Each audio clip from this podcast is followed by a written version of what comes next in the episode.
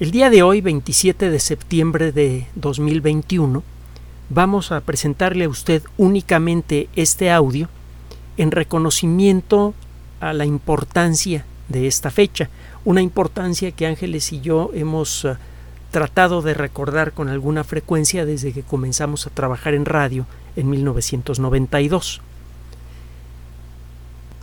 Comencemos por recordar que la historia es una ciencia y también es una de las humanidades. Eh, de hecho, esta división es uh, absurda. La ciencia es una de las humanidades, la ciencia es una, eh, es una escuela filosófica.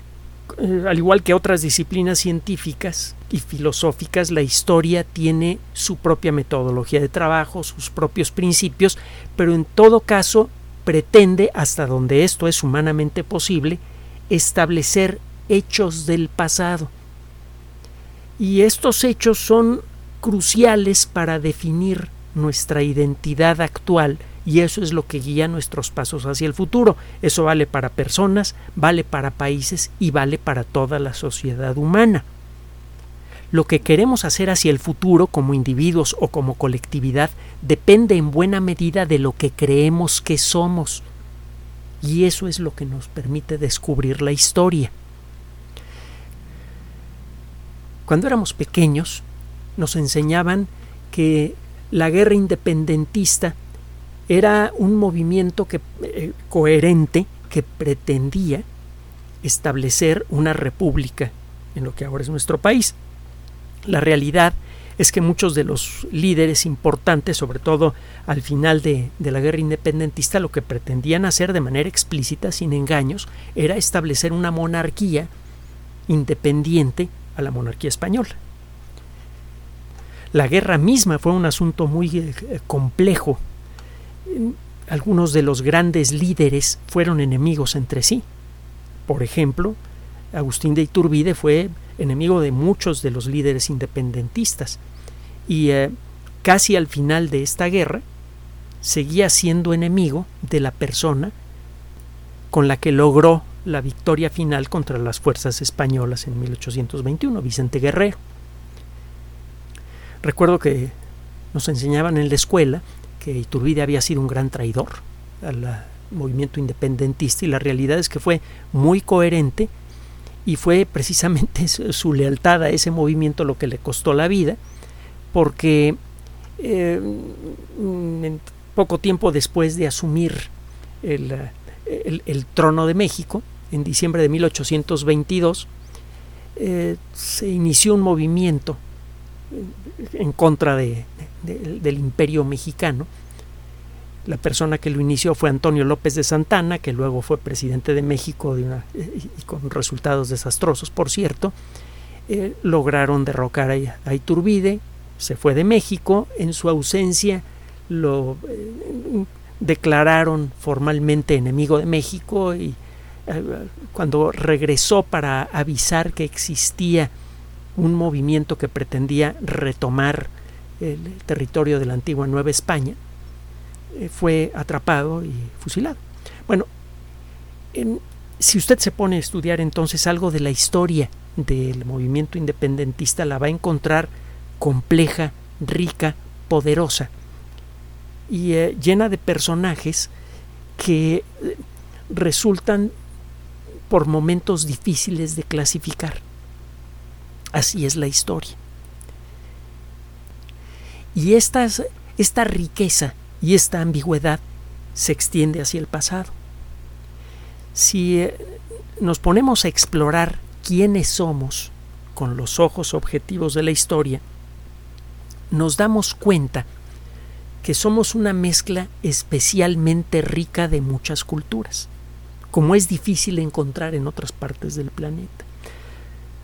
Comencemos porque la cultura precolombina, en lo que ahora es el territorio mexicano, estaba compuesta en realidad por muchas culturas diferentes que a veces compartían algunas cosas, por ejemplo, un lenguaje común, el náhuatl, que compartían ciertas costumbres culturales, con variaciones como el juego de pelota, y que estaban frecuentemente en guerra unas con otras, con resultados frecuentemente desastrosos.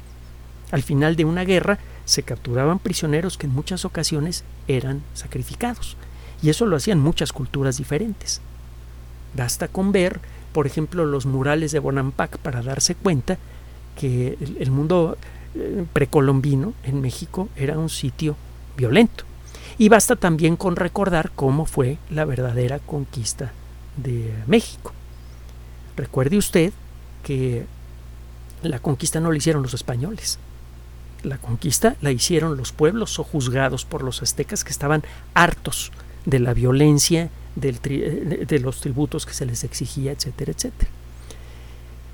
Entonces, la riqueza cultural de México que existía antes de la, de la conquista era por sí misma muy poderosa. Y la cultura española es igual.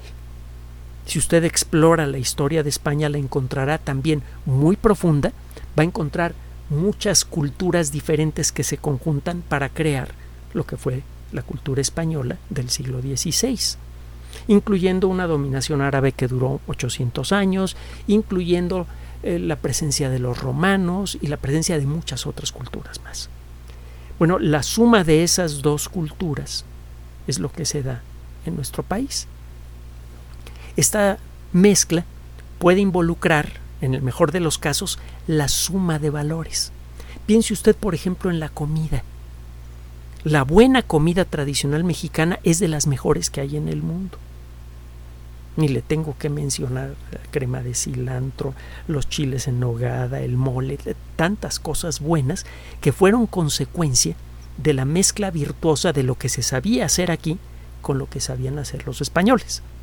Ahora, ciertamente también había muchas cosas indeseables en ambas culturas. La cultura azteca, que era la más fuerte en el México precolombino cuando llegaron los españoles, y la cultura española misma, eran culturas de conquista. Y el encuentro entre ellas, desde luego, fue desastroso. Guerra, dominación, esclavitud, de alguna forma. El asunto es que si no entendemos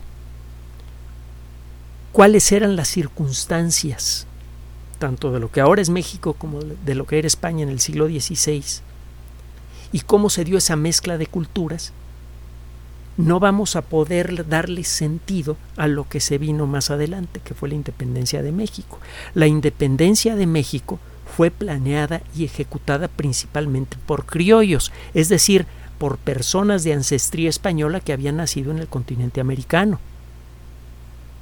Los mismos españoles que conquistan México y lo colonizan son los que a través de sus descendientes lo liberan del imperio español. Cuando celebramos la independencia, estamos celebrando, cuando se nombran a los grandes héroes nacionales, se están nombrando a personas que ya habían conseguido por las buenas o por las malas, una mezcla de lo que era la cultura española con la cultura local, una nueva cultura, la cultura mexicana. Ese ha sido un factor de inquietud continuo de nosotros a lo largo de estos años.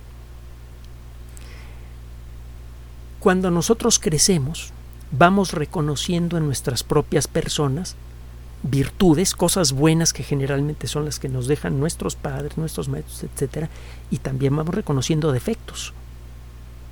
Y si logramos madurar, aunque sea de una manera incompleta, eh, aprendemos a conservar lo bueno que hemos recibido de nuestros antepasados y a dejar atrás lo malo. Y nosotros, en este México que apenas tiene 200 años, tenemos un baúl gigantesco lleno de herencia cultural buena y mala, de cosas que necesitamos conservar y cosas que necesitamos eliminar. Cuando tratamos de eliminar segmentos completos de nuestra historia, estamos empobreciendo ese bagaje cultural. El propósito de esta breve grabación es la de invitar a todas las personas que nos hacen el, honor de escucharnos a que hagan una exploración objetiva, tanto como sea posible, apóyense en el Internet. Bien utilizado es una verdadera joya. A, que hagan una exploración de cómo es que llegamos a ser lo que somos y cuál es el verdadero bagaje cultural que viene con esta condición de ser mexicanos. Para aprender a reconocer en todo eso aquello que merece ser conservado y cultivado, que hay mucho, y mucho de lo bueno nos viene de las culturas mesoamericanas y también de las europeas. Cuando maduramos como personas, como le decía antes, aprendemos a quedarnos con lo bueno, venga de donde venga, con lo bueno que tenemos, venga de donde venga. Y es la invitación que le hacemos para hacer lo mismo con esa poderosa, compleja, valiosísima y al mismo tiempo ambigua mezcla que integra nuestro bagaje cultural. Aprender a reconocer lo bueno que hemos recibido de todas aquellas culturas que se integraron en este país y que en 1821, en un día como estos, acabó por concretar la existencia de este país que ahora llamamos México y que día con día se hace más importante, más reconocido, más presente en el escenario mundial.